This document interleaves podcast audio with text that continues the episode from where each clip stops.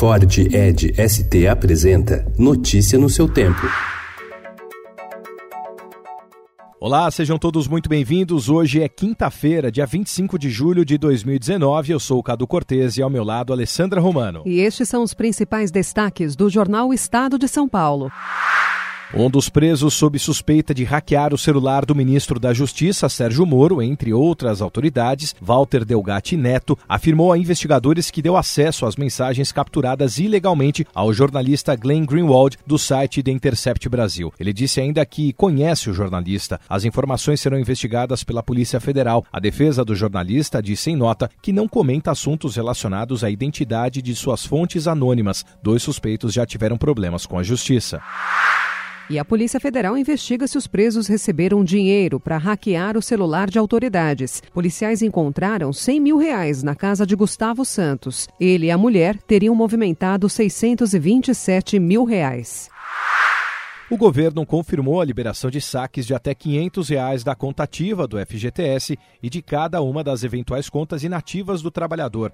O prazo para as retiradas vai de setembro de 2019 a março de 2020. O calendário será divulgado no dia 5 de agosto. Também em 2020 haverá a opção saque aniversário. Ela permitirá ao cotista sacar parte do FGTS, mas veta o resgate da totalidade do fundo em caso de demissão. Os saques do FGTS e do PIS/PASEP devem injetar 42 bilhões bilhões de reais na economia.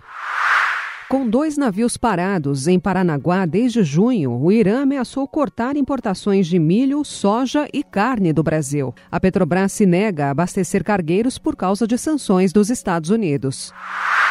Boris Johnson promete Brexit custe o que custar. Rainha Elizabeth recebe o novo primeiro-ministro. Em seu primeiro discurso, ele reafirmou que vai tirar o Reino Unido da União Europeia.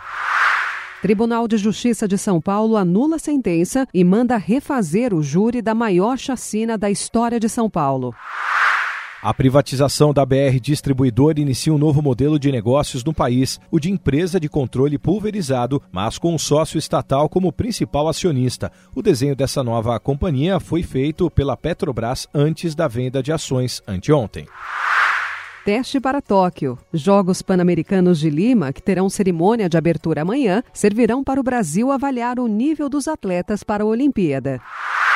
Fô em casa. Ensinamos como preparar as sopas perfumadas e reconfortantes que são o prato básico do Vietnã. Notícia no seu tempo. É um oferecimento de Ford Edge ST, o SUV que coloca performance na sua rotina até na hora de você se informar.